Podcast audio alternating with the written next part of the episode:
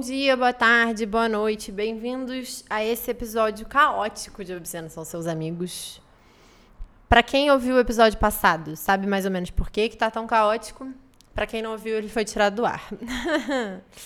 e aí, agora eu queria pedir para todos vocês que acabaram de pegar o celular de vocês e jogar ele em cima da mesa ou guardar no bolso, para você pegar ele de volta abrir o aplicativo de podcast, onde quer que você esteja ouvindo esse podcast, e você vai tentar abrir a descrição desse episódio. Eu não sei como é que isso funciona em todos os aplicativos, mas em alguns aplicativos, aplicativos bons, a descrição é muito acessível. Então você vai acessar essa descrição e nessa descrição tem um índice remissivo do que vai ser dito aqui. Se você é novo, se você veio pelo conteúdo do título, você vai ver lá onde é que você vai pular agora nesse momento. Se você está preocupado com o meu bem-estar e minha saúde mental, Aí você vai ver lá onde é que essas coisas vão estar tá feitas. Basicamente é isso. Vou tentar pensar aqui como é que eu gostaria de estruturar esse episódio. Porque ele vai ter pouca edição, que é algo que eu vou falar daqui a pouco. E o que eu gostaria muito que acontecesse é que no início eu desse um pouco das notícias e falasse um pouco do que está acontecendo, sobre a qualidade do podcast, sobre o podcast em si. Aí depois eu vou falar um pouco sobre a hipocrisia de eu estar tá fazendo um episódio sobre esse assunto, porque eu sempre digo em alto bom som para quem quiser ouvir que eu detesto esse tipo de proposta, mas cá estamos nós, engolindo todos os nossos sapos. E depois eu vou falar das questões que tem a ver com o tema, que eu espero diluir elas mais ou menos bem nesse índice remissivo aí para vocês. Eu do futuro. Gente, dá licença. Eu tô tendo uma conversa agora com o meu eu do futuro. Eu do futuro, eu tô muito orgulhosa de você estar tá aqui. Eu te enalteço. Você é uma mulher forte e poderosa. Espero que você esteja tendo um dia muito melhor do que hoje. Porque hoje eu bati a cabeça na estante e aí tá doendo muito. E eu acho que vai fazer um galo.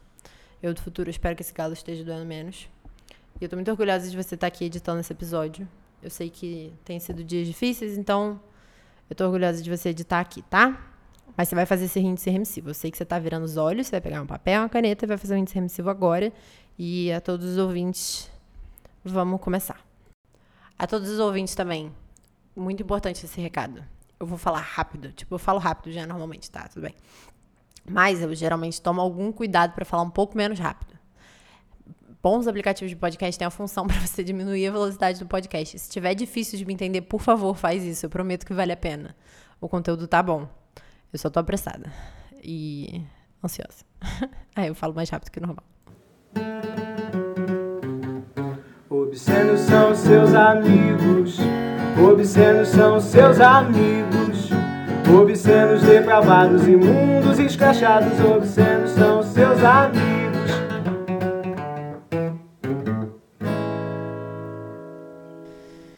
Então, vamos começar. Tô começando tudo de novo, meu Deus do céu. Vamos começar pelas notícias. Quem ouviu meu último episódio, ele era um episódio bônus e ele foi deletado, porque eu fui ameaçada de ser processada. eu tô vendo um momento ótimo da minha vida. E aí, nele, eu explicava mais ou menos o que, está acontecendo, então agora eu vou tentar fazer uma versão resumida disso. O que, está acontecendo? É, eu tive que sair de casa correndo e aí agora eu tô tendo que me mudar. Só que eu não tô me mudando, tipo, ah, tem que me mudar. E aí você fica no lugar onde você já tava. E você vai aos poucos participando de um processo que ele é confortável e gostoso e durante um período de tempo. Não, eu tô tendo que estar num outro lugar para depois, enfim, voltar para aquele primeiro local para pegar todas as coisas desses dois locais e levar para um terceiro local. Então assim, tá sendo bem enlouquecedor e não tem muito aquele processo demorado, né? Um dia chega o fogão, no outro dia chega a geladeira, não é muito assim que tá indo as coisas não, tem que ser tudo no mesmo dia, tá bem caótico. E aí, isso tudo no meio de uma pandemia. Então, como? Como fazer isolamento social, meu Deus? E aí tô tentando, né, ao máximo. Mas fazer esses cálculos está sendo bem difícil. E aí, além disso tudo que está acontecendo, está sendo ótimo. É, eu tenho também questões do meu de questões acadêmicas, né? Não vou dar muitas informações, questões acadêmicas que eu tenho que resolver. Mas o Brasil tá tudo parado, tá tudo em suspenso, ninguém me responde meus e-mails, tá sendo ótimo, tá sendo excelente esse momento da minha vida. E, e outros projetos que eu tô tentando tocar. Dentro desses outros tem trabalhos, eu tenho vários trabalhos. Dentre eles, esse podcast. E outros projetos que eles tinham que ser tocados. E aí tem questões do próprio podcast que tinham que ser tocadas, que não estão sendo tocadas. Então, eu tinha que mudar um negócio lá do Journal. E aí, se você não entendeu o que eu falei, é porque eu não falei português nem nenhuma língua conhecida por seres humanos. É, coisa lá. Aí, meu Deus. tá, tá sendo complexo, entendeu? O processo. E eu tô muito enrolada. E eu vou postar um negócio sobre isso no Instagram, vai ser ótimo. E... é extremamente enrolada. Extremamente, assim, me sentindo assoberbada e afogada dentro das situações em que eu estou.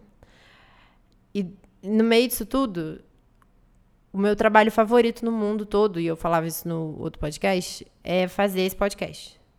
Então, isso aqui, de todos os trabalhos que eu tenho, é o que mais me dá prazer, é o que mais me dá alegria. E, por enquanto, se você está ouvindo isso, com certeza você é um ouvidor minimamente assíduo. Por enquanto, eu só posso pedir desculpa, porque a qualidade do trabalho vai estar tá ruim. A minha cabeça vai estar tá confusa, as coisas não vão estar tá tão claras, o script não vai estar tá tão ensaiado e estudado. Os episódios vão ter que sair daquelas categorias que eu tinha criado. Eu não vou ter convidados incríveis agora. Vai ter que ser tudo eu falando sozinho. Sem toda a pesquisa que eu gostaria que tivesse. A qualidade vai cair muito e a quantidade também. E por isso eu só posso pedir desculpa. Assim, sinceramente. eu queria que tivesse um pouco menos caótico. Eu queria poder me dedicar um pouco mais a isso aqui, porque eu tenho. Ai, que saco! Eu não quero chorar. Eu tenho muito orgulho desse trabalho e eu acho que é um trabalho importante. E eu quero desenvolver o meu futuro ao redor da ideia de que eu posso comunicar conhecimento para várias pessoas e que é um conhecimento que o nosso projeto político quer que as pessoas não tenham acesso. Então, nessa parte aí de mim que é meio confrontosa, fica aí posta nesse projeto de vida. E aí eu não tô podendo fazer os episódios também quanto eu gostaria. E eu só posso pedir desculpa por isso. Aí vem o segundo ponto do índice remissivo, eu espero ele tá entrando aqui, ó. Que é, o que, que você pode fazer enquanto esse caos está instaurado? Em relação ao obscenos com seus amigos. Uma coisa muito importante, muito chata, muito chata, muito chata. Nossa senhora, como eu me sinto a pessoa chata falando essas coisas, mas é importante é divulgar, é falar para amigo, é fazer isso, porque eu não tenho o crescimento que eu gostaria que esse canal tivesse e agora que minha vida tá todo ao contrário, o dinheiro vai se tornar um problema maior do que já era. E aí esse crescimento ele é importante até para eu conseguir desenvolver outras coisas. Mas o que mais que você pode fazer em relação ao Vicente dos seus amigos? Eu tenho certeza que você não ouviu todos os episódios. Nem ouvi todos os episódios. Mentira. Só quando eu editei eles. É, mas tem vários episódios de vários conteúdos legais. Você não precisa ser uma daquelas pessoas. Se você quiser ser, fica à vontade. Mas você não precisa ser uma dessas pessoas obsessivas que veem o conteúdo, né, a partir do X e aí vai ali 3, 4, 5. Não precisa disso. Você pode pular para os temas que você gosta. E aí eu queria aqui aproveitar e dar algumas recomendações de alguns episódios que eu gosto muito. Eu acho que a primeira recomendação que eu gostaria de fazer é do episódio número 7, que é sobre a teoria da reprodução social. Que foi um episódio que a Thalíria Peroni. sou muito boa. Ela divulgou no Instagram dela. É, e é um episódio que fala sobre teoria da reprodução social, já falei essa parte. É com a Bárbara, que é uma pessoa maravilhosa, maravilhosa, maravilhosa. Eu fiquei tão orgulhosa de mim mesmo de ter conseguido convidar ela, dela ter aceitado. É, e aí, depois desse, você pode também ouvir o episódio primeiro Amigos Pervertidos, que esses dois episódios falam um pouco dessa dinâmica da casa e das questões da casa. E coisas relacionadas a isso que estamos todos vivendo durante a pandemia. Um outro episódio que eu queria recomendar também, que é um episódio que eu tenho pensado. Desculpa, eu tô com soluço. Que eu tenho pensado muito sobre. Que é o número 3, que é sobre relações não monogâmicas. Eu acho que a gente tem que fazer uma releitura sobre ele. Ele é o primeiro episódio que eu realmente gosto, assim.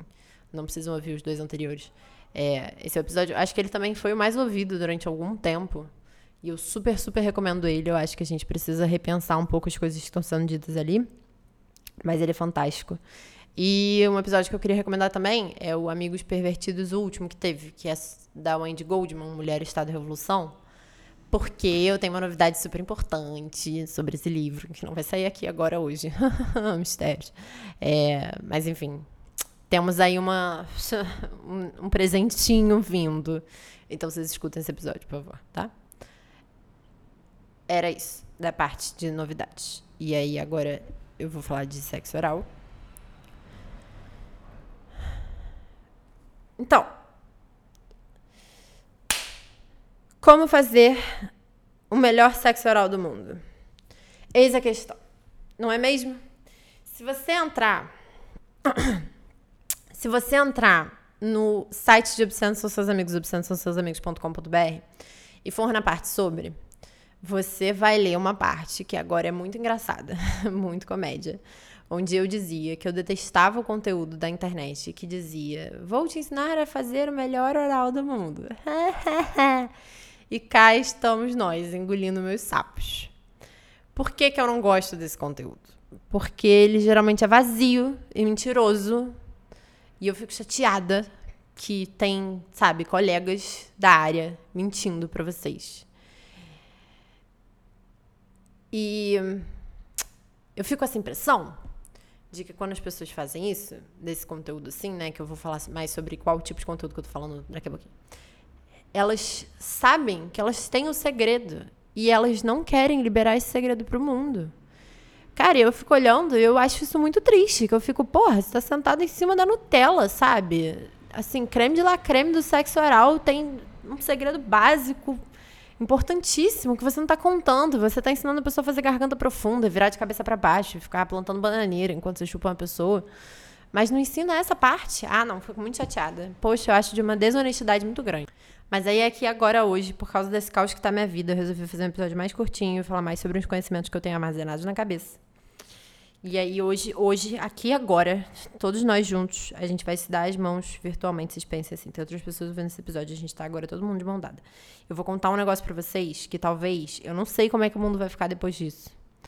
Talvez o mundo, sabe, ele tenha uma explosão. Eu não sei, eu não sei o que pode acontecer, assim. Sinceramente, eu vou tirar isso do baú de segredo dos sexólogos, são muitos.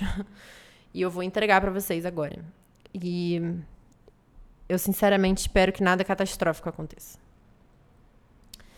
Eu não gosto desse conteúdo que faz esse bait de como fazer melhor isso, melhor aquilo na cama. Porque ele não conta o segredo, que é a chave para todos os outros segredos. Eu não sei porque que eles não falam disso. Que é a chave para todos os outros segredos. Então, eu, aqui eu tô falando de como fazer o melhor sexo oral do mundo, mas esse segredo que eu vou dar agora para vocês, tá todo mundo segurando a mão, ó, vibrando ele serve para todos os atos sexuais. Vocês estão preparados? Eu, se fosse você, sentava e ajeitava essa postura, que eu sei que você tá com a postura torta. Presta atenção. A única forma de chegar no melhor sexo oral do mundo é comunicação. Drop the mic. Se eu, se, eu se eu tivesse tempo de editar e se eu soubesse editar, eu botava aqui gente batendo palma. Então, ó. Eu vou bater palma pra mim mesma, porque esse é o quão desesperado eu tô. E qualquer coisa que você queira ser o melhor em e que envolva outras pessoas, é necessário haver comunicação. Esse é o primeiro segredo. O segundo segredo, tem mais segredos, claro que tem mais segredos. Você acha que eu ia te entregar só um? Não, bebê, tô abrindo o baú aqui, ó, caixa de Pandora, brabo. O segundo segredo é o seguinte, prática. Você pode se comunicar muito, muito. E você pode ouvir aquela pessoa com toda a dedicação do mundo, você pode falar para ela com toda a dedicação do mundo e vocês internalizarem aquela conversa de uma forma assim única. Quanto mais prática houver, melhor vai ficar. Tá, tá, tá, tá, tá. Música de plantão da Globo. Aí, quando eu fico vendo esses vídeos de como será uma puta na cama, e entre outros, é, tem vários criadores que fazem conteúdo com esse nome, tá? Vocês não acham que eu tô atacando uma pessoa específica, não. Tipo, eu vi muito vídeo para começar a falar disso aqui que eu tô falando agora e eu zero lembro do nome das pessoas, da maioria delas. É, então, quando eu acho que fazem esse conteúdo, eles fazem muito, tipo, para você pegar uma pessoa. Porque aí que tá a dialética, né, do, do processo. Eles, eles eu sinto um pouco que esse conteúdo é tipo para você pegar uma pessoa aleatória na rua, levar ela para casa e fazer o melhor sexo oral do mundo. E aí, como é que começa, né, a explicação? Ah, porque tudo começa quando você bota a mão na genitália daquela pessoa e começa a tirar roupa e o calor esquenta. Isso, isso não é verdade, não é aí que começa, é, isso é mentira. Só que aí eles dão vários truques de como fazer o melhor garganta profunda do mundo, como lamber o clitóris da forma XYZ. Show. É, mas isso, esse conteúdo, aí a dialética, ó que ele é pensado e estruturado para ser falado para pessoas que não se conhecem fazerem melhor sexo oral no mundo, uma das outras, assim, do dia para noite. Só que essas dicas que estão sendo dadas, de fato, elas funcionam, se é que funcionam, apenas com pessoas que estão juntas há muito tempo. Então, ó, dialético aqui o processo. E aí, o contraditório, né? Eu acho que é contraditório o conceito que entra aí. Gente, eu não sei. São 8 horas da noite, eu não sou a pessoa que funciona essa hora da noite, não. É, e aí, que tá o Jump of the Cat. Que antes de chegar nisso tudo, de como fazer a melhor garganta profunda do mundo, e vai chegar no final desse episódio, eu vou dar algumas dicas anatômicas, tá? De conhecimento anatômico, né? Truques anatômicos de como fazer um bom sexo oral. Mas antes disso tudo, antes, muito antes, tem toda uma fundação de conhecimento que tem que ser feita. E eu. É, porra, que assunto chato, cara. Eu sou muito a chata do rolê, puta que pariu, chato. E aqui tá um momento fantástico de uma coisa que eu realizei enquanto eu fiz essa pesquisa. E eu fiz pesquisa lá na frente, tem tipo meu relatório científico, pseudocientífico, não é científico de verdade. Da minha pesquisa para esse conteúdo. Que a gente socialmente, cara, socialmente, meu Deus, a gente sentou e a gente decidiu que era mais fácil ensinar a pessoa a botar uma banana no fundo da garganta e não vomitar por tipo, sei lá, 10 minutos do que eu não deveria estar rindo. Do que duas pessoas sentarem e conversarem sobre as coisas que elas pensam, sentem e querem. Cara, que doideira esse momento da nossa vida, que a gente decidiu que era mais fácil colocar um negócio no fundo da garganta, sendo que a nossa garganta é um lugar que não é para ser colocado as coisas no fundo assim de zoeira, porque ela tem ali um mecanismo de vomitar e a gente ensina as pessoas a não vomitarem, em vez de elas simplesmente sentarem e conversarem. Eu acho doido. Mas então, tia chata do rolê aqui tem que se comunicar. E aí, queria começar uma trend, que eu acho que eu já comecei que é falando como é que você pode se comunicar. Então, esse episódio, ele vai ser cheio desses momentos de como é que você introduz determinados assuntos com determinadas pessoas. São apenas sugestões, cada caso é um caso. Eu estou simplesmente mostrando que é possível. Então, o que você pode fazer? Caso você queira fazer o melhor sexo oral do mundo em alguém. Você pode sentar com essa pessoa, se você estiver em isolamento social, com um videozinho, né, de telefone. E aí você pode falar assim: Oi, tudo bom? Eu queria muito fazer um sexo oral em você hoje à noite. Ou daqui a 15 minutos, se você quiser. E eu queria muito que fosse um sexo oral, assim, fantástico. Essa ideia me dá muito prazer. E eu queria saber se você quer isso também. Se essa ideia te dá prazer. Você quer? Que a pessoa pode dizer não, né? A pessoa pode dizer não, acabou tudo. Tá. Então, ai, que bom. Tô muito feliz que você quer receber o melhor sexo oral do mundo, que eu vou tentar te proporcionar isso. Mas aí eu queria que você me dissesse algumas coisas, assim. A primeira, se você ia gostar dessa proposta de eu, de eu fazer um sexo oral, né? Não é um sexo oral típico comum, mas assim, um extremamente empenhado. É, eu também ia querer saber as coisas que você gosta ou desgosta no oral, se você puder me descrever, talvez contando de experiências passadas suas, ou nossas, se vocês tiverem relação. Nossas, é, coisas que você fala assim, cara, isso aqui é uma delícia uma coisa que eu ia gostar muito de saber também, se, se você não se incomodar de me contar, é quando você tá se masturbando, assim, se você fantasia com sexo oral e o que que você fantasia que acontece nesse sexo oral. Eu acho que isso ia ser muito bom para mim saber se você. Essas coisas que podem parecer pequenas, mas para mim elas vão ser grandiosas, porque eu acho que faz muito parte da experiência. Então, por exemplo, se você quer que eu fique te olhando enquanto eu faço isso com você. É...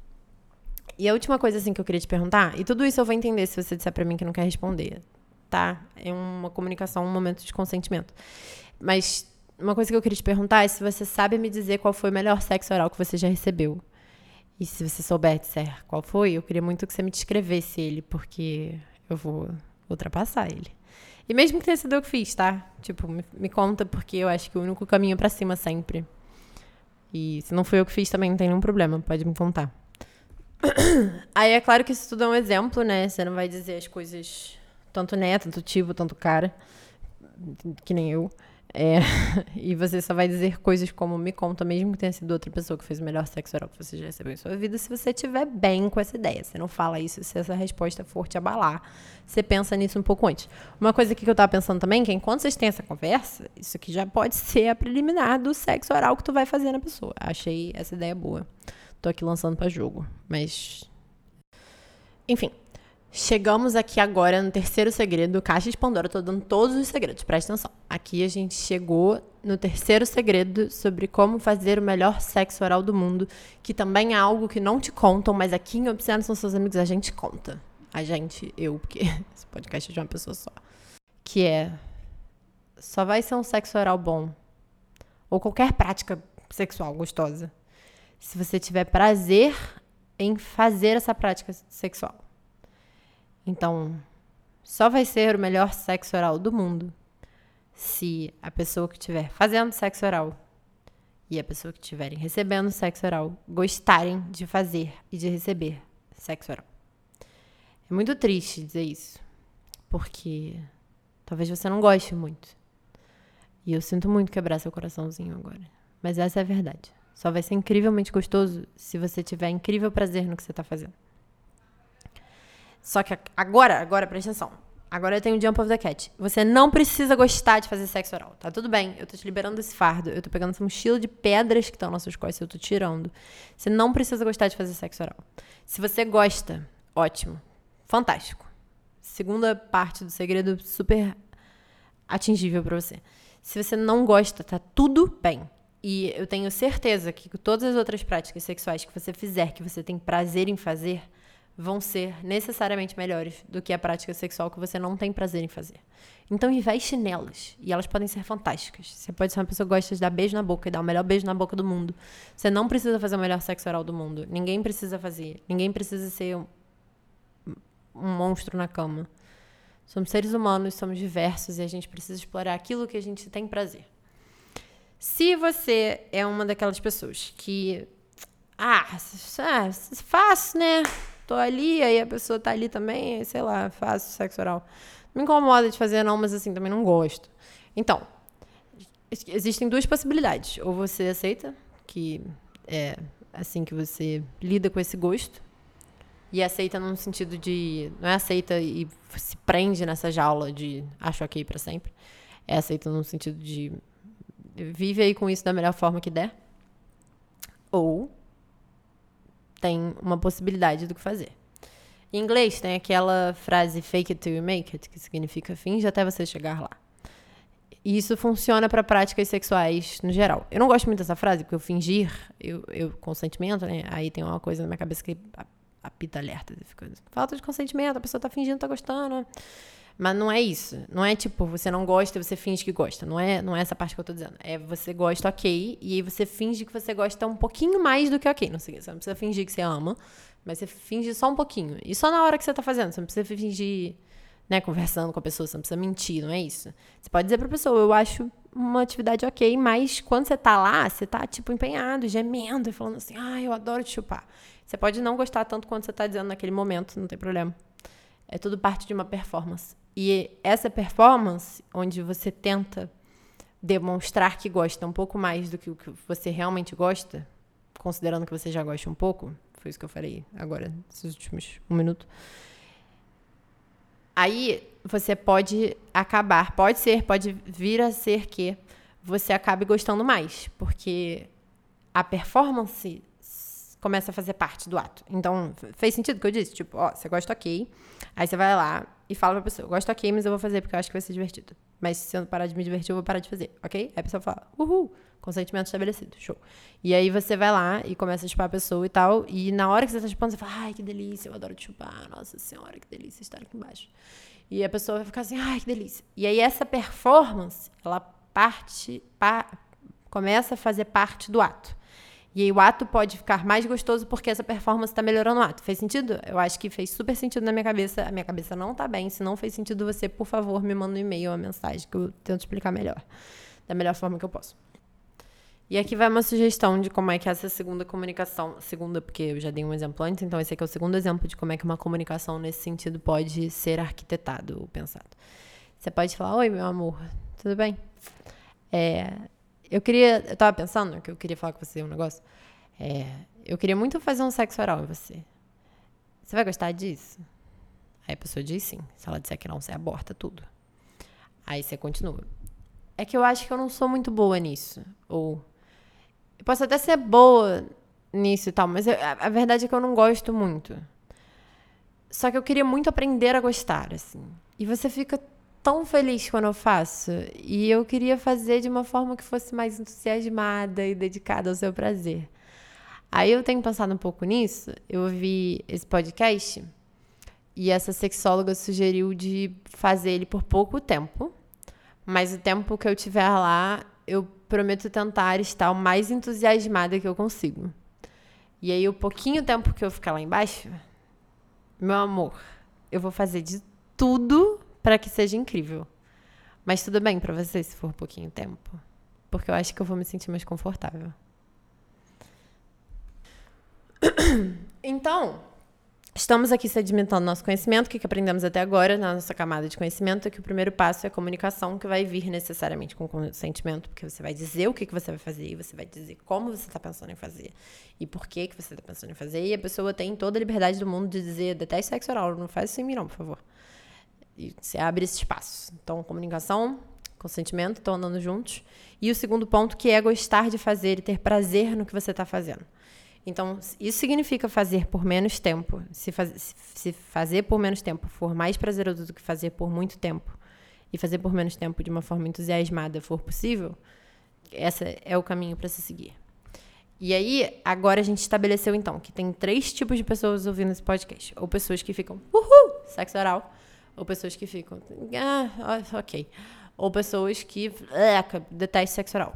E aí, os dois polos extremos, eu vou tentar criar uma ponte que é, você pode estar se perguntando, por que alguém gostaria de dar sexo oral?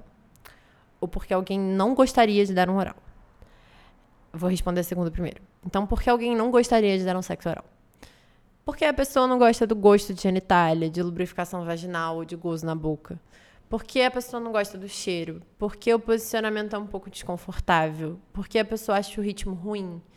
Porque se incomoda da, da boca de alguma forma e seja a forma que os lábios ficam contra os dentes, ou a movimentação da língua, ficam posicionados ali naquele ato. Porque se sente obrigado a fazer isso. Porque acha chato. Porque acha que aquela área fede muito. E aqui, um parênteses. Se feder muito, você conversa com a pessoa delicadamente sobre higiene íntima.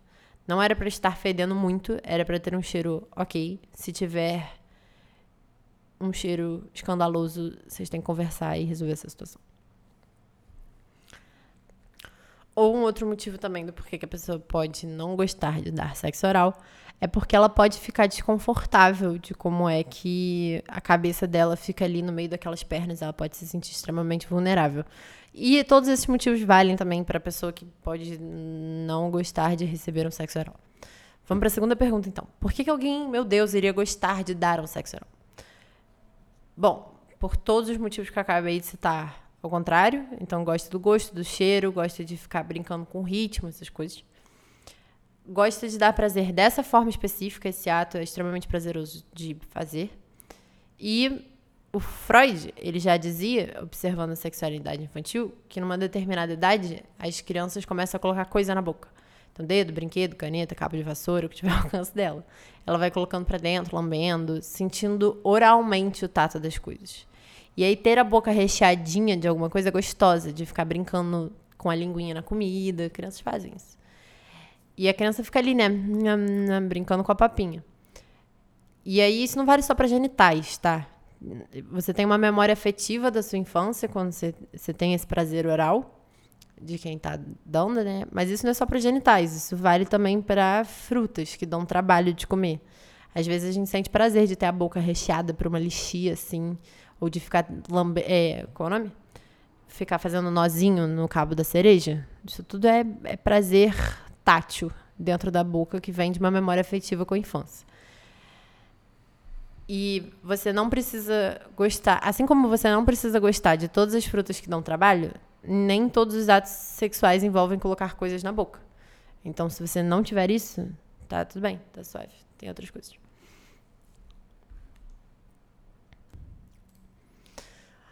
Ai, meu Deus, eu não gosto de sexo oral, mas eu quero gostar. Olha só tudo isso que você falou. Não é possível que as pessoas sintam isso tudo e eu não tenha isso. Tá, tá, vamos com calma então. Você. Você não. É. Se você quiser. você vai descobrir o que você gosta aos poucos, mas sem racionalizar demais esse processo. Não precisa ser todo dia, às 15h42 da tarde, eu efetuo 13 minutos de oral na minha pessoa amada. Você tem que ir nesse. Você não tem que nada. Você vai ali nesse processo de descoberta para que o processo seja gostoso. E aqui tem um outro segredinho: nenhum oral vai ser igual ao outro. Todos os elementos vão ser diferentes. Mesmo que seja onde está a sua cabeça na hora que você faz ou recebe, o nível de lubrificação, o calor do ambiente, porque a temperatura dos dias muda, o sentimento entre aquelas pessoas muda. Então, na verdade, é tudo uma grande jornada. E por mais clichê que essa mentalidade seja, para sexo oral ela é 100% verdade. Se a jornada, que é o ato de fazer sexo oral, não for gostoso, a chegada também não vai ser gostosa. Chegada, né? Vocês sabem onde é que eu quis dizer com chegada, não quis.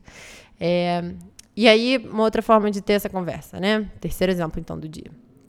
Você pode falar para a pessoa. Eu não sei se você já percebeu, mas eu não sou a maior fã de sexo oral. Mas eu queria muito ser. E parece gostoso, e acho que tem coisas que eu posso gostar. Afinal, eu gosto muito de dar prazer.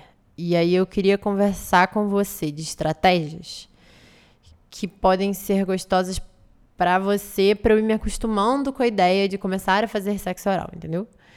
É, eu não gosto muito de colocar a boca nas coisas, mas talvez se eu for me acostumando a estar naquele ambiente, eu posso colocar a cara lá embaixo e sentindo cheiro, por exemplo, o calor que emana das suas coxas enquanto você se toca. O que, que você acha? Ou, uma outra opção. Eu gosto muito de lamber, de sentir sua pele na minha boca, mas essa região ela me incomoda um pouco. Eu não sei se é pelo tamanho, se é pelo cheiro, mas eu tava aqui pensando que eu posso ir lambendo outras áreas da sua genitália. Da, da região em volta da sua genitália, não da sua genitália diretamente. Tipo a sua virilha, a sua coxa, a sua bunda, enquanto você se masturba. E aí eu acho que nesse processo eu posso ir descobrindo a relação da minha boca com a sua pele, nessa área genital, com as curvas do teu corpo, mas sem toda essa pressão de ficar ali, né, mexendo a cabeça de tal forma, sem a pressão de te fazer gozar. Eu acho que são coisas que me incomodam um pouco. Eu acho que esse é um processo gostoso esse de, de descoberta. Mas se você não estiver tendo prazer nisso também, eu acho que eu não vou gostar tanto. E aí é por isso que eu queria muito conversar com você antes, assim. Eu não consigo me imaginar lambendo sua coxa e você achando isso ridículo. Então, eu queria saber o que, que você acha. É, se você acha que você vai gostar, se você não sabe, porque a gente pode ir aos poucos também. É, e acho que uma outra coisa que eu tava pensando em te falar também é que se você topar fazer todas essas coisas, eu vou ficar muito feliz. Mas era muito importante para mim que você fosse me dizendo, enquanto eu faço, o que, que você tá achando. Então, por exemplo, se eu achar um lugar que seja muito gostoso para você receber lambidas na sua virilha, eu queria muito que você me dissesse: ah, e aí é muito gostoso, fica aí mais tempo, ou vem pra cá, que é mais gostoso, enfim. Eu queria que você tivesse abertura de me falar essas coisas. Você se incomoda se a gente falar um pouco disso antes da gente começar a fazer sexo? Então, o que, que a gente já aprendeu sobre como dar o melhor sexo oral do mundo? Primeiro segredo, comunicação. Segundo segredo, é necessário prática. Segundo barra terceiro segredo, é necessário gostar. E um segredinho extra, todo sexo oral vai ser diferente. Até que a gente já estabeleceu isso tudo. E eu dei vários exemplos comunicativos, porque eu tô querendo muito marcar essa posição de como a comunicação é importante. E eu acho que a gente vê-se pouco exemplos de como ter determinadas conversas e como eu falei, socialmente a gente acha que é mais fácil colocar uma banana dentro da garganta sem vomitar, apesar da nossa garganta ser feita anatomicamente para vomitar se tiver algo entrando desse jeito nela, do que conversar. Então eu tô tentando mostrar como a conversa não precisa ser um bicho de sete cabeças e todas essas conversas que eu tô fingindo aqui, né, elas são claramente hipotéticas. Então você pensa nelas. Se for o caso, pega um caderninho, escreve os pontos que são importantes para você. Sei que parece coisa de nerd, mas assim, de quem tem um caderninho desde 2015 para pensar e falar coisas de sexualidade com os meus possíveis parceiros, super, super, super ajuda a organizar as ideias, a, no meu caso, que sou uma pessoa muito grosseira, é, tentar ser o mais delicado possível e repensar um exercício de empatia nas coisas que forem ditas. Se, se todas essas coisas aqui, que até, até agora, no minuto 34, 54, se você fizer todas as coisas que foram ditas até esse momento, você já tem a receita completa, completa, de como fazer o melhor sexo oral do mundo. E eu não falei nada anatômico, vocês repararam? Não marquei gênero, não marquei genital, não marquei orientação sexual, absolutamente nada disso realmente importa. Hum. E mais do que isso, essa receita que vocês têm em mãos agora, de uma riqueza gigantesca, ela serve para qualquer ato sexual. Então, todos esses elementos, comunicação, prática, prazer em fazer, e saber que todos eles vão ser necessariamente diferentes, todas essas coisas juntas servem para qualquer prática sexual, inclusive beijo na boca, tá? Show. Então estabelecemos isso. Agora, tan, tan, tan, tan, a gente vai para as dicas anatômicas. A primeira questão, super, super, super ultra importante para se saber, para se pensar, antes de você começar a colocar a sua boca na genital de alguém, é saber como é que essa pessoa ejacula. Então, pênis podem ejacular com gozo, que a gente conhece, sêmen, é, e vulvas podem ejacular tanto a lubrificação vaginal, que vai estar lá presente com toda certeza, ou com o esguicho. Tem um post no meu Instagram falando sobre isso. Quem quiser saber mais sobre ele, só correr lá rapidinho. A gente sabe muito pouco, então você vai aprender pouca coisa, mas você vai aprender muito sobre como a gente não sabe, o que eu acho que é uma informação relevante. E aí você pode conversar com essa pessoa de como é que ela, né, de qual, qual é o método dela de ejaculação, se ela costuma ejacular no momento em que ela tem um orgasmo, porque não necessariamente essas coisas vêm juntas. E mais do que isso, a qualquer um que esteja ouvindo, você não é obrigado a querer ter ejaculação na sua boca. Se essa ideia te traz desconforto, você fala pra pessoa, não quero que você ejacule na minha boca. É, você não deixa a pessoa ejacular na sua boca. Você estabelece consentimento e né, a gente espera que você esteja fazendo sexo, independente de qual ato sexual, com uma pessoa que respeita o seu consentimento. Então, esse aviso é importante. Eu não quero que você ejacule na minha boca. Antes de você ejacular, eu quero que você me avise. Ou você pode até querer que a pessoa ejacule na sua boca, mas você quer o aviso de qualquer jeito. Esse aviso ele pode ser físico, ele pode ser verbal, ele pode ser de várias formas. E você pode querer que a pessoa ejacule na sua boca, você pode querer cuspir. Não tem o menor problema vai ter muita coisa na internet afora dizendo que gente que cospe não é tão legal. E, mentira. Mentira. O, eu tenho um meme sobre isso que eu vou postar eventualmente no meu Instagram. Então vocês, por favor, me sigam. Porque o Drauzio Varelo vai falar o que, que você faz no momento em que algo entra na sua boca. Coitado do Drauzio. Drauzio, ele tá zero falando sobre ejaculação. Mas enfim, é um meme. É, Acho que esse é o primeiro ponto mais importante de todos. Se você não quer que ejacule na sua boca, deixe isso claro. Você não precisa, você não é menos cool ou o oral é menos gostoso por causa disso. É muito importante notar, eu já falei ao longo desse episódio, mas eu vou estabelecer aqui de uma vez por todas que o oral mais gostoso do mundo, ele tem o tempo de duração que torna ele o mais gostoso do mundo. Se o tempo excede o prazer de dar aquele oral, o oral vai deixar de ser o mais gostoso do mundo e ele vai, deixar, ele vai começar a ser algo forçado e desagradável para todas as partes envolvidas. Então, não excedam o tempo que você está disposto ou disposta a estar envolvido nessa prática. Show. Existem muitas dicas internet afora. Eu não vou falar de todas elas. Mas eu vou falar de algumas que não são faladas, pelo menos na pesquisa que eu fiz. Se você ficar até o fim do episódio, já falei isso antes, eu acho. Não sei se eu deletei essa parte, mas. Enfim, tem lá no índice remissivo, a pesquisa que eu fiz. Essa parte é como eu vou explicar como é que essa pesquisa foi feita e o que, que eu descobri ao longo dessa pesquisa. Mas aí as coisas que eu vou falar agora, nem todas elas estão faladas na internet. Tem coisas como, por exemplo, talvez a primeira dica anatômica que as pessoas mais têm desejo de saber, que é como fazer uma garganta profunda. Eu não vou falar porque tem muito conteúdo na internet. Então eu super recomendo que vocês pesquisem como fazer uma garganta profunda. E toda aquela parte que eu falei sobre hipocrisia e eu não gostar desse conteúdo na internet, não significa que eu não acho que ele seja válido. Eu só acho que tem toda essa receita que eu acabei de estabelecer com vocês que não é falado e eu acho isso um pouco triste porque essa receita ela é universal, né? E ela super funciona. E as chances dela dar errado são muito pequenas. A não ser que algo dentro delas, assim, um dos ingredientes ali esteja dando errado. Mas se, ela for feita de uma forma cautelosa e com consentimento e com prazer e vontade de ambas as partes, é, é muito difícil ela dar errado. E aí, a, as partes das dicas anatômicas, que tem muitas na internet, que é como fazer uma garganta profunda, eu não acho inválido a gente querer ter esse conhecimento anatômico sexual. Mas ele já existe na internet e aí eu queria focar um pouco nas coisas que eu vejo menos. Então, como fazer uma garganta profunda, tem vídeos no YouTube, no IGTV. É, bota no Google como fazer uma garganta profunda, eu tenho certeza que vai ter vários gurus, inclusive atriz pornôs, elas ensinam super a fazer garganta profunda. Então, se esse é o interesse que você tem na sua vida pessoal, fica aí uma dica. Aí, as questões anatômicas, elas têm um problema próprio, que é anatomicamente, todas as genitais são diferentes. Mas elas todas têm uma mesma semelhança originária. Então, por exemplo, uma diferença. Tem muitos pênis mundo afora. Acho que pênis é algo estabelecido, né? Enquanto algo que as pessoas têm, geralmente.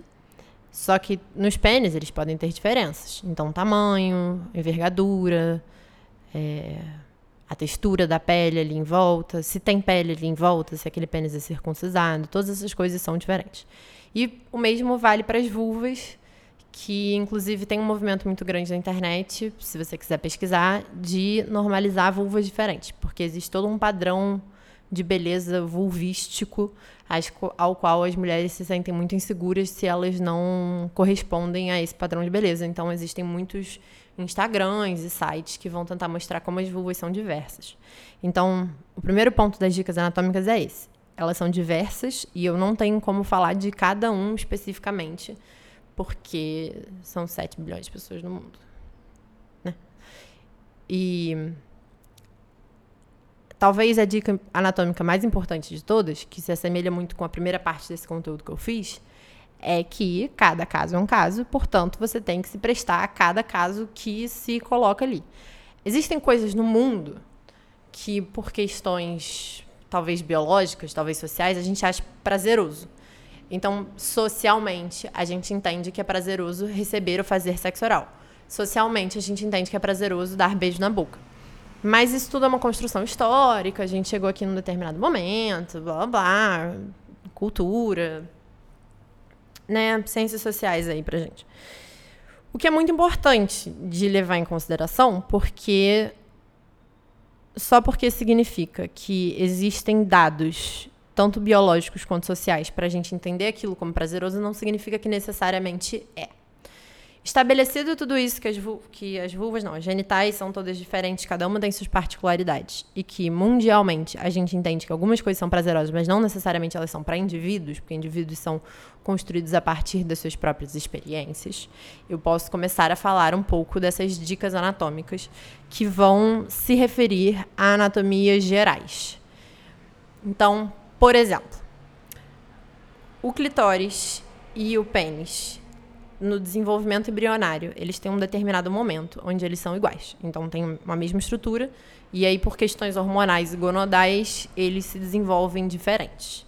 É, existem pessoas, ainda falando sobre essas diferenças anatômicas, que são intersexuais, e aí, muitas vezes, a própria anatomia física da genital é bastante diferente do que é esperado. Se você se você vai. Não. Se, porque você vai necessariamente né, fazer ou receber sexo oral de uma outra pessoa, eu imagino. Então, se esse for o caso, você vai conversar sobre essas diferenças. Porque tudo isso ainda faz parte da primeira receita, certo? Que é falar sobre essas diferenças anatômicas individuais e dos gostos individuais, etc, etc. Posto tudo isso, para eu não ser hashtag cancelada, que eu acho que, que é uma preocupação que eu tenho, é, Agora vamos falar um pouco disso. Então, o, clitóris e o pênis, eles têm o mesmo envolvimento embrionário, desenvolvimento embrionário até um determinado momento, depois eles se diferenciam, cada um segue seu caminho. E eles se tornam corpos diferentes. Mas aí tem uma semelhança que fica, né, nesse desenvolvimento, que é o capuz do clitóris, ele é a mesma lógica de estrutura que aquele invólucro do pênis. Então, o pênis, se ele não for circuncisado, ele tem uma meinha em volta dele E essa meinha, a ideia dele e da onde ele vem é meio que a mesma origem do capuz do clitóris. Faz sentido, né? São duas estruturas que estão protegendo partes extremamente sensíveis daquelas genitais, que são o clitóris, a bolinha, a parte externa dele, e a cabeça do pênis, partes sensíveis dessas genitais. E aí, no caso de pessoas que têm pênis, quando você puxa essa meia, tô chamando de meia, não é um nome anatomicamente correto, mas a gente está aqui tentando, né, divulgar conhecimento. E aí, quando você puxa essa meinha, ou meioca, para baixo, ela vai ter uma linhazinha. Essa linha vai se assemelhar muito à linha que tem entre a sua o seu lábio superior e a sua gengiva superior da sua boca. Então você agora pode pegar o seu lábio superior com as mãos limpas, eu espero, e puxar ele para cima. Vai ter uma linhazinha que conecta o lábio à gengiva. Ou às vezes algumas pessoas não têm, mas algumas pessoas têm. Tem uma linhazinha igualzinha que fica embaixo da língua, que conecta a sua língua ao chão da boca. Então, o pênis, quando você puxa essa meinha para baixo, ele vai ter essa linhazinha puxar essa meinha para baixo não é chegar lá e sair puxando. Não, vai ser desconfortável se você fizer isso. Mas num determinado momento do sexo oral, se essa meinha estiver confortável de descer, algumas meinhas não descem, não sentem confortáveis de serem de exporem tanto essa região que elas estão tentando proteger, e você encontrar essa linhazinha, essa linhazinha, ela chama frenulum. Frenulum. É esse é o nome dela. E ela é extremamente sensível. E se você quiser enlouquecer uma parceira, um parceiro que tem um pênis na cama, você foca de botar a língua nessa linhazinha. Como colocar a língua nessa linhazinha? Então, boa pergunta, teste, experimenta. Você namora aquele pênis, você fala pra pessoa, eu queria muito descobrir essa parte, eu descobri que tem um nome, chama frenulum, eu tô aqui te ensinando sobre seu próprio corpo. E olha que incrível, eu vou agora enfiar a língua aqui. Outra coisa que você pode fazer também é, no caso de você estar fazendo um boquete, é você dobrar os lábios por cima do dente. E aí, os dentes de baixo, que vão ficar em contato com essa língua, ou os dentes que tiverem contato com essa língua, né? Não é o dente diretamente, certo? É o dente com uma barreira protetora que é o seu lábio. Se você fizer mais pressão aonde está essa linha, pode ser gostoso aqui tem um parênteses, né? Nem todo mundo precisa gostar disso. Então, aquele negócio da comunicação, ó, tá aqui também, entendeu? Por isso que aquela receita é perfeita e ela encaixa em todas as outras dicas anatômicas que é você precisa perguntar. Você tá gostando disso? Isso é muito esquisito para você. E a pessoa pode falar, delícia, por favor, nunca mais para. Ou ela pode falar, sai daí. E você sai. É... Aí, como eu falei, que essa meiazinha do pênis e o capuz do clitóris, eles têm a mesma estrutura anatômica, o mesmo vale pro capuz do clitóris. Ele não tem a linhazinha, porque ele é muito pequenininho e ele é muito próximozinho do clitóris, então não precisa de uma linha para se segurar ali. Mas ele tem essa parte interna, né? Então, tipo, tem o clitóris e aí tem um capuz e aí se você for parar para pensar, é igual um capuz mesmo. Então, entre o capuz que você bota na sua cabeça e a sua cabeça, tem um espaço, certo? E aí, nesse espaçozinho, talvez enfiar a língua seja uma delícia para a pessoa que estiver recebendo. Então, fica aí um outro truque. Acho que talvez o truque mais importante de todos, que servem para qualquer pessoa, de qualquer genitália, é lubrificar aquela área como se não houvesse amanhã. Tu lubrifica com vontade. E existem algumas formas de lubrificar coisas. Uma delas é usando lubrificante. E já que você vai botar a boca, se nenhum dos parceiros tiver alergia aos componentes da fórmula, você pode usar um lubrificante para aquela área. Se vocês pretendem usar camisinha em algum momento, vocês não usem lubrificantes à base de óleo de jeito nenhum, porque vai rasgar a camisinha. Se vocês não pretendem usar camisinha, pode usar lubrificante à base de óleo. São coisas importantes a se notarem. E aí eles podem ter gosto. Ou você pode gostar do gosto de lubrificante sem gosto e usar esse também. Uma outra forma de lubrificar é usando saliva. E aí, um, né, outro truque anatômico. Existem várias salivas que a nossa boca produz por diversos motivos. Então, agora, por exemplo, eu tô falando muito, então minha saliva, minha boca está produzindo uma saliva na frente da língua, que é uma saliva para tentar, é, tipo, né, aveludar a forma que a língua toca no resto da minha boca. Apesar dela estar tá tendo muita dificuldade, porque eu já estou há muito tempo falando. E existe uma saliva que vem do fundo da garganta. Essa saliva que vem do fundo da garganta, ela é aquela que dá para brincar de cuspir longe. Ela é a saliva que é mais gosmenta, que é mais. Ela, ela parece que ela é mais ligada, né? Ela parece mais É, porra, gosmenta eu acho que é a melhor palavra, entendeu? É aquela que dá pra fazer um fio com a saliva. Essa saliva, ela é ideal para lubrificar genitais, porque ela vai ficar ali mais tempo e ela seca menos rápido. E aí, como ela fica no fundo da garganta, uma ótima forma de produzir essa saliva é colocar coisas no fundo da garganta. Então, o time da galera. Não. O time que gosta de fazer garganta profunda, vocês utilizem dessa saliva agora nesse momento.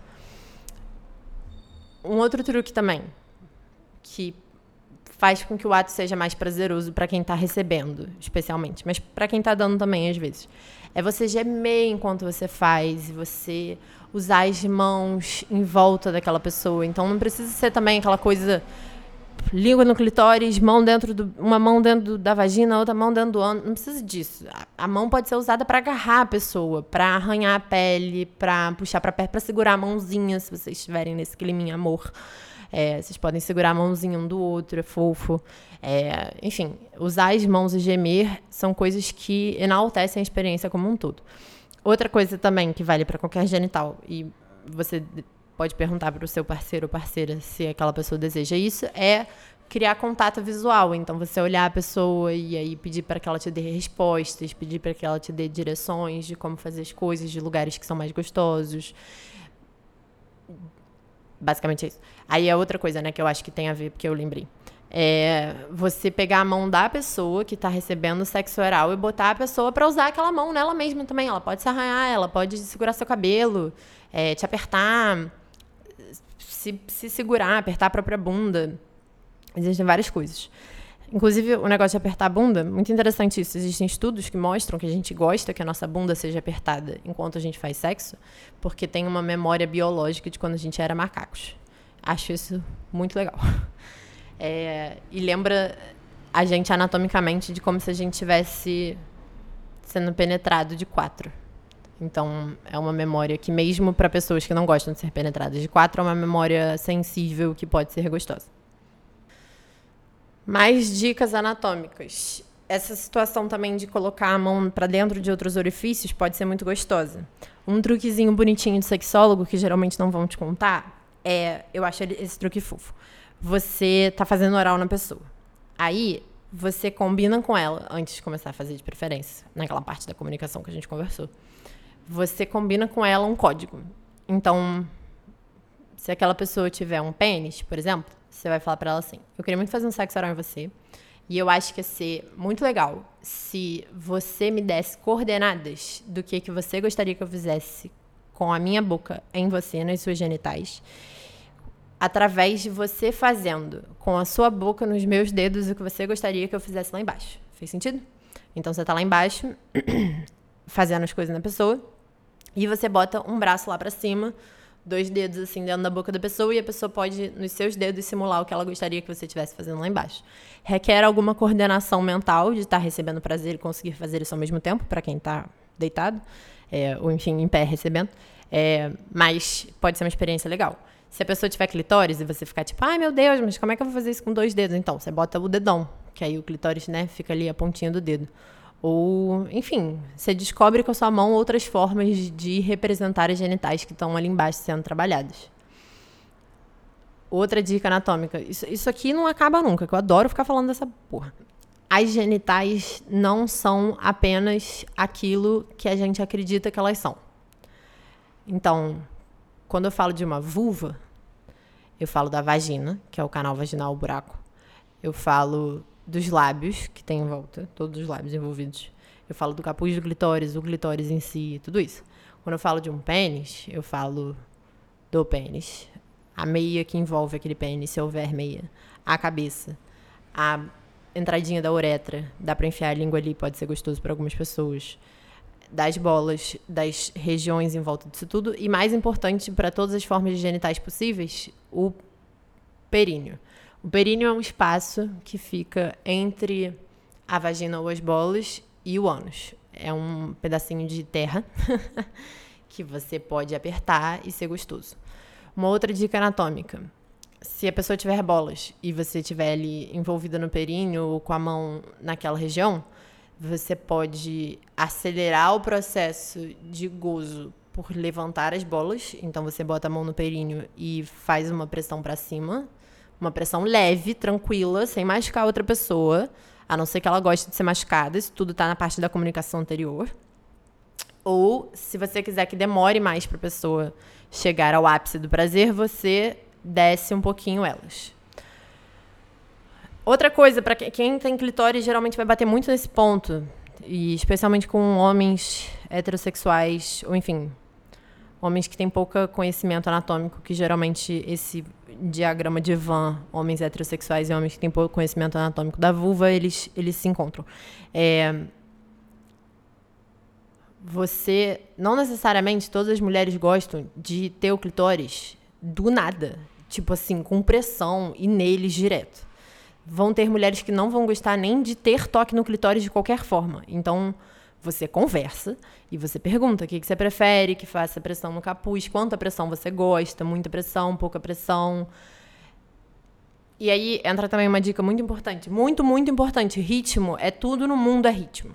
Se você tem dificuldade de manter o ritmo, existem várias coisas que você pode comunicar com a pessoa com quem você está fazendo sexo oral para ela te ajudar. Ela pode botar a mão na sua cabeça, é, vocês podem botar uma playlist de músicas que tenham músicas todas mais ou menos no mesmo ritmo e você tenta ir no ritmo da música. É, enfim. Aquele truque de ter a sua mão dentro da boca da pessoa que está recebendo sexo oral também pode ajudar para ritmo, porque a pessoa pode ali simular o ritmo que ela gostaria que aquilo fosse feito. Eu estou muito impressionada que esse podcast já tem cinquenta e tantos minutos e eu achava que ele ia ser curtíssimo. Eu gosto muito de falar dessa parte, assim, sinceramente. E eu espero que agora, nesse momento, vocês tenham levado muito a sério a ideia do diário de bordo, que é um caderno que a gente já estabeleceu nesse podcast para você anotar todas essas dicas, porque eu tenho mais coisa para falar ainda, tá? Então anota tudo, que senão você vai esquecer, com toda certeza. Um outro ponto que é importante: vão ter pessoas que vão gostar. Primeira coisa, antes de começar qualquer coisa, vocês vão conversar se você quer, você que está dando, quer que a pessoa tenha um orgasmo ou não na sua boca. Se você se sente confortável com isso, e se você. Se aquele orgasmo ele vem com ejaculação, se você se sente mais confortável cuspindo esse orgasmo, ou essa ejaculação no caso, ou não. E aí, uma vez que isso tudo é estabelecido, você pode perguntar para a pessoa: depois que você tiver o orgasmo e você ejacular, e eu engolir ou cuspir, se for o caso, de cada um, você gostaria que eu continue fazendo o ato ou você quer que eu pare instantaneamente? Porque tem pessoas que vão ficar extremamente sensíveis. Quer dizer, toda, toda região genital vai ficar extremamente sensível depois de ter um orgasmo. Mas essa sensibilidade pode ser uma sensibilidade gostosa, de continuar recebendo um carinhozinho de uma língua, ou pode ser uma sensibilidade que aquela língua pode parecer uma língua de gato, a coisa mais áspera do mundo, que vai ficar. Ah, sai daqui, você tá me matando, aos poucos. Então, importante ter essa conversa também. Uma outra coisa: sexo oral não é boca em genital da frente, necessariamente. Existem outras genitais. Então, sexo oral também pode incluir, né, a boca naquele orifício de trás, que muitas pessoas não vão deixar ser explorados porque tem determinadas inseguranças. Não é para sair pegando a pessoa que você não conhece, com quem você não conversou sobre isso e sair enfiando a boca lá atrás. A não ser que você vocês tenham uma comunicação antiga, mas aí vocês já se comunicaram. Então, ó, não se comunicou sobre isso, não faz. Então, comunica antes. Eu gostaria muito de dar um passeio por aquela região. Me disseram que tem um negócio chamado períneo, eu acho que lamber ali ia ser gostoso. E aí eu queria saber se eu posso me aventurar nas, nas traseiras do seu corpo. Ao qual a pessoa pode dizer, ah, aham, claro. Ou, ah, não sei, eu posso ver na hora, e aí, se você começar a ir, e eu reparar que eu não, não tô gostando, eu vou, eu vou cutucar seu ombro. A gente pode fazer esse código. Ou ela pode falar: não, Deus me livre, por favor, não faça isso. E é isso. O que mais? Ah, isso, isso é um detalhe muito importante. É proteção ao longo do sexo oral.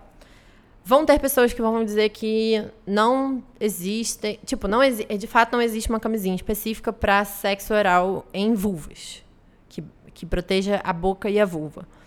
Mas tem como você fazer uma. Como é que você faz? Você pega uma camisinha externa, que é aquela que você bota externamente sobre o pênis. É, e aí você abriu a camisinha. Aí ela vai ter um biquinho. Você pega a tesoura e corta o biquinho. Aí criou um buraco, né? E agora tem dois buracos, um em cima e um embaixo. O de baixo já veio na camisinha. Você enfia a tesoura pelo meio desse buraco e corta de novo, uma vez verticalmente naquele aro que vai estar horizontal para você. Você vai abrir, vai ter um retângulo. E aí você estica esse retângulo na frente da vulva. Você tem uma camisinha. Se você tiver alergia a latex, faça isso com uma camisinha que não tem latex, por favor. É, a camisinha interna, chamada de feminina, ela não protege sexo oral. A não ser que ela seja recortada e aberta dessa forma. Só que a camisinha externa, ela geralmente é mais elástica. Então, fazer isso com ela. E ela é mais barata também. E mais fácil de conseguir. Então, fazer isso com ela tem vários benefícios. É, e pra, no caso de você estar tá fazendo sexo oral numa genital peniana e você quiser protegê-la de alguma forma, existem vídeos, muitos vídeos no YouTube ensinando a colocar a camisinha com a boca. Super sexy, super não quebra clima, super delícia. E de preferência, fazer isso com camisinhas que tenham gostos e sabores pode ser mais agradável do que a camisinha que tem gosto de látex, só e simplesmente. Mas veja se você não tem alergia a nenhum dos componentes da fórmula, porque eu certamente tenho. E você faz um teste antes. Então, o que eu fiz foi comprar uma camisinha com sabor e dar uma lambidinha num dia assim à noite. Joguei a camisinha fora, porque eu não ia usar ela para um sexo. Não, não, não tinha ninguém ali, fui eu sozinha. E aí no dia seguinte eu tive uma reação alérgica. Foi ótimo. Mas pelo menos para pra pensar. Eu não tava esfregando aquilo no fundo da minha garganta, né? Importantíssimo esse detalhe. Tinha mais coisas, tem bem mais coisas. Eu acho que eu nunca mais vou parar de falar disso, porque eu adoro esse assunto. Ainda sobre contracepção, talvez você leia na internet. Presta atenção. Talvez você leia na internet que uma solução para esse negócio da camisinha para o sexo oral numa vulva, você pode usar aquele plástico de cozinha, que eu super esqueci o nome agora. Sabe aquele plástico que você bota em volta das coisas, em vez de você comprar papel de cera, se é uma pessoa ecologicamente correta? Então, esse plástico, não usa ele. A internet vai dizer que você pode usar ele. E é verdade, você pode usar. Só que, só que alguns agora, eles vêm com buraquinhos microscópicos para a comida poder respirar e não fazer aquele negócio que na casa das nossas avós faziam quando elas embrulhavam comida quente com esse plástico, que é o plástico descia. Lembra disso? Porque não tinha espaço para o vapor sair. Só que espaço para o vapor sair significa também espaço para as DSTs, para as ISTs passarem. Então, não use esse plástico a priori. Porque não tem como ter 100% de certeza que ele não tem alguns, algumas bolinhas de respirar vapor nos que são produzidos hoje. Até porque eles não fazem mais questão de informar isso, porque isso virou padrão na produção de plástico de cozinha. Não usar esse plástico, super importante. Você pode comprar também um negócio chamado Dental Dam, ele é feito especificamente para isso. É, mas, enfim, é caro e difícil de achar no Brasil. Então, super recomendo cortar a camisinha. Uma outra coisa que dá para cortar também e usar como se fosse. Como se fosse, não, como um método de barreira, é assim que se chama camisinhas, tá? Método de barreira, porque eles criam uma barreira e eles protegem de STs. Então, outra coisa que você pode usar como método de barreira é pegar uma luva dessas de de médico, sabe? Essas luvas que eles, que eles usam para tocar na gente. Mas não é aquela de plástico molenga que a gente está usando agora durante a pandemia. É a luva que fica ali coladinha na mãozinha e depois deixa a mão branca desidratada. Essa luva. Você pode cortar ela, encher ela de lubrificante gostoso para ficar gostoso de lamber e aí botar ali naquela região. Inclusive para qualquer uso de camisinhas no geral, seja ela aberta como uma barreira de sexo oral, seja ela encaixada como uma camisinha externa num pênis, super, super, super pode colocar lubrificante dentro ou na parte onde a camisinha encontra a genital, assim como do lado de fora, que é a parte onde a sua boca encontra a camisinha, que pode ser uma experiência muito gostosa. Outra coisa, é, ISTs passam por sexo oral? Passam. As chances são relativamente menores do que com sexo penetrativo não protegido? São. Isso significa que elas são inexistentes? Não. Alguns exemplos de ISTs que podem passar por sexo oral. É herpes, tem uma herpes, acho que é herpes número 2, tem vários tipos de herpes. E aí tem a herpes que pode ficar no fundo da garganta. HPV também pode ficar no fundo da garganta. Algumas hepatites podem passar por esse método também. Até AIDS pode passar por esse método. Muito difícil a AIDS passar por esse método, mas passa. É... Aí, isso não é pra te desesperar e você ficar, ai meu Deus, nunca vai fazer sexo na minha vida. Não é isso. É pra você saber quais são os riscos que você tá se colocando no momento em que você decide fazer aquela ação não é um problema você se colocar em risco desde que você saiba quais eles são e que a pessoa saiba quais eles são, porque dá para fazer o contrário também. Então, você tem herpes de garganta ou herpes, herpes de lábio, super pode passar para uma vulva, por exemplo. E aí a vulva pode ficar com herpes, porque alguém estava com herpes na boca. O famoso hashtag sapim. Então, proteção é, protege dessas coisas. E aí, uma das coisas que você pode fazer para diminuir o seu risco de pegar ISTs enquanto você faz sexo oral é não escovar os dentes até 15 minutos antes. Então, se você resolveu escovar o dente porque você é uma pessoa limpa e higiênica, bom para você. E você quer chegar ali com a sua boca naquela outra pessoa com uma boca limpinha e higienizada 100%, você espera 15 minutos, desde o minuto que você escovou os dentes, para botar a boca ali. Porque, como quando a gente escova os dentes abre algumas feridas, você aumenta um pouco as chances. É um aumento pequeno, não, não, não vai fazer, sei lá, talvez faça grande diferença, né? Pode ser a diferença entre você pegar MST ou não, mas assim. Enfim, espera as porra dos 15 minutos. Eu disse pra vocês se comunicarem, dá pra se comunicar por meia hora. Entendeu? E garantir, assim, que todas as feridinhas ficaram fechadas já.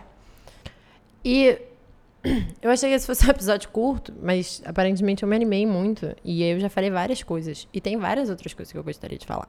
Mas eu vou tentar começar a caminhar para o fim do episódio. Então, as dicas anatômicas terminam aqui por hora. Quem sabe no futuro faça mais, porque realmente é um mundo de descobertas e coisas incríveis. Vou falar um pouco sobre a pesquisa que eu fiz. Então, antes de eu fazer esse episódio, porque eu implicava muito com esse conteúdo da internet e eu via ele de vez em quando, a última vez que eu fiz uma pesquisa dedicada foi em 2016, que foi quando eu botei na internet como fazer o melhor sexo oral do mundo, ou como fazer sexo oral, ponto. Em português e inglês, e eu consumi a, quase absolutamente a totalidade das coisas que tinham na internet naquele momento, que eram muito poucas. De 2016 para cá, a gente cresceu exponencialmente em conteúdo da internet e agora tem muita, muita, muita, muita, muita coisa. E é claro que eu não vi tudo. Por isso que eu disse no início desse episódio que essa pesquisa não é científica. Primeiro, porque ela não tem um método estabelecido a priori da pesquisa. E segundo, porque ela tem uma, uma amostragem bem pequena. Eu sei que dá para fazer coisas científicas mesmo com amostragem pequena, mas nesse caso não era meio que o que eu estava propondo, era uma pesquisa pessoal. E aí eu fiz essa pesquisa, mas rapaz, que pesquisa engraçada. É, a minha amostra foi relativamente pequena, considerando que tem centenas, milhares desse conteúdo na internet. Eu ouvi ou assisti a mais ou menos 50 coisas, que incluíam vídeos no YouTube, podcasts e vídeos no IGTV e destaques do Stories. E antes de começar a ver, eu anotei o que eu esperava que as pessoas falassem nesses conteúdos, de como dar o melhor oral. E eu esperei as minhas, as minhas é, é, qual é o nome disso, meu Deus? Predictions. É, predileções? Minhas previsões, previsões. Minhas previsões de como é que seriam era de que seria 2% apenas, o que daria só um vídeo, falasse de, de como comunicação é importante. Como você não precisa fazer se você não gostar e de como você não precisa engolir e todas essas coisas que eu estabeleci nesse episódio. Eu esperei muitas dicas de como fazer garganta profunda e de como engolir sêmen. Mas não foi isso que a internet me serviu e eu tô muito animada com isso. Eu sei que ao longo desse episódio eu falei muito sobre como esse conteúdo no geral não fala dessas coisas e é verdade, a grande maioria deles não fala, mas os números que eu encontrei que falavam eram muito melhores do que a minha previsão. Então, o prognóstico foi um pouco melhor do que eu esperava. E por volta de 15% das coisas falavam da importância de comunicação, contra os 2% que eu achava inicialmente. 25% falava que aquilo não era uma receita de bolo, então que eu acho que é um ponto importante, né, não, que eu estabeleci aqui também, que só porque uma pessoa vai gostar disso não significa que outra pessoa vai gostar e que é necessário conhecer as pessoas com quem você está fazendo. E dois vídeos, 4% do total, falaram que você não precisa engolir se você não quiser. É incrível e foi muito mais do que eu esperaria, para ser sincera, mas eu acho que a gente ainda tem um grande número aí para alcançar. Outra coisa engraçada que eu anotei das, das minhas pesquisas é que o melhor vídeo, na minha opinião, era feito por um homem. O que é curioso, porque a maior parte do conteúdo de sexualidade da internet é feito por mulheres, inclusive o conteúdo de como fazer um boquete. E ele pontuou todas essas coisas que eu falei. Então, eu achei o vídeo dele realmente muito bom. E ele também deu uma dica que eu não dei até agora, porque eu tô querendo dar o crédito, né? Porque eu pensei nisso no momento em que ele disse isso, que é tem essa dica, que é importante que as coisas estejam lubrificadas. Isso é muito visto em todos esses vídeos que eu vi. Mas ele deu um passo além e disse que um, quanto mais lubrificado estiver e o quão mais bagunçado for o oral, mais gostoso ele fica. Eu achei esse um input bom. É, de novo, não vale para todas as pessoas, mas enfim, é uma dica no geral, assim, boa, que deve valer para uma grande porcentagem de população do mundo. E aí, infelizmente, da minha amostra também, ninguém disse que talvez o cara goste de ter dentes esfregados no seu pênis. O cara ou a cara, né? A pessoa que tem pênis talvez goste de ter dentes esfregados ali. A não ser uma atriz pornô, tinha um vídeo que era uma atriz pornôs ensinando como fazer um boquete para pessoas comuns. Esse vídeo é muito engraçado, super recomendo, ele tá em inglês, se você quiser pesquisar, não lembro o nome do canal. É, e uma atriz pornô foi a única pessoa que fez de todos os 50 vídeos. Essa pessoa, nesse momento, ela riu e disse que o cara por trás da câmera é fã de um dentinho. E aí eu acho a abordagem discutível, né? Porque ela tava rindo dele. É, mas pelo menos isso, enquanto uma opção sexual, foi iluminado, que eu achei bom. Né? Acho que ainda tem um gap aí para ser servido. E eu acho que, inclusive, eu não falei isso durante as minhas dicas anatômicas, que é não necessariamente essa regra de não coloca o dente, ela é universal. E não necessariamente ela é atemporal. Então, você pode conversar com a pessoa com quem você está fazendo isso, e a pessoa pode dizer, eu gosto sim da sensação de ter um dente ali, mas ele pode ser um dente leve, sem muita força, ou uma pessoa que gosta de força também, que a gente é inclusive com a comunidade BDSM. E você pode enfim, experimentar com isso se a pessoa estiver de acordo e consentimento for estabelecido. Essa foi a minha pesquisa, essas foram as conclusões a quais eu cheguei, que eu achei que foram muito interessantes. A gente ainda tem um longo caminho a ser perseguido, porque afinal, dos, das boas coisas, o maior número que eu achei foi 25%, que é um quarto, é bem pouco de 100%, apesar de só terem sido 50 vídeos. Eu também selecionei os vídeos e GTVs que são mais vistos, então esse era um fator importante no momento da seleção dessa amostra. E basicamente é isso. Eu acho que chega. Eu tô com a boca extremamente cansada. Piadinha de sexo oral aqui pra vocês, tá? E não sei como é que vai ficar os próximos episódios de Obsceno São Seus Amigos. Esse é o episódio que a gente tem para hoje. No futuro a gente vai ver como é que fica. Eu espero no meio de setembro as coisas estarem voltando ao normal e até lá os episódios vão ter esse conteúdo mais esquisitinho, essa estrutura mais bagunçada. Eu espero que vocês tenham gostado. Eu gostei muito de fazer ele, apesar da confusão mental e apesar de eu ter, tipo, tirado uma pausa dormido e acordado no dia seguinte e ter continuado. Eu também fiquei muito feliz quando eu fui editar, porque essa parte aqui da pesquisa está sendo gravada posterior à edição. Então eu fui muito, fiquei muito feliz quando eu fui editar e eu vi que tinha um recado para mim mesma, eu me senti muito amada e eu ri. Então foi ótimo. É, e eu acho que é isso. A Priscila Armani, do Sexo Explícito, recomendo esse podcast pra vocês. Ela comentou um negócio num post meu no Instagram. Ela é muito fofa, cara, socorro, não aguento. E aí ela comentou que podcast é feito com suor e lágrimas. E eu acho que ela tá certíssima e eu tô muito num momento de muito suor e muitas lágrimas. Eu tô pingando em gotas enquanto eu falo com vocês, porque eu tô puta que pariu, numa casa muito quente que bate sol direto no centro do Rio de Janeiro. Tá sendo louco. Eu super não ia fazer um arroz e feijão, porque esse episódio já tá enorme, mas eu vou botar um arroz e feijão aqui rapidinho, porque eu acho ele válido, que é vocês não vão consumir. Vocês já consumiram todo esse conteúdo desse podcast e para elaboração intelectual é muito importante um processo de consumir, refletir, escrever. Então, eu quero incentivar esse processo. Agora que vocês ouviram esse podcast, vocês vão refletir sobre ele, vocês vão pegar um caderno.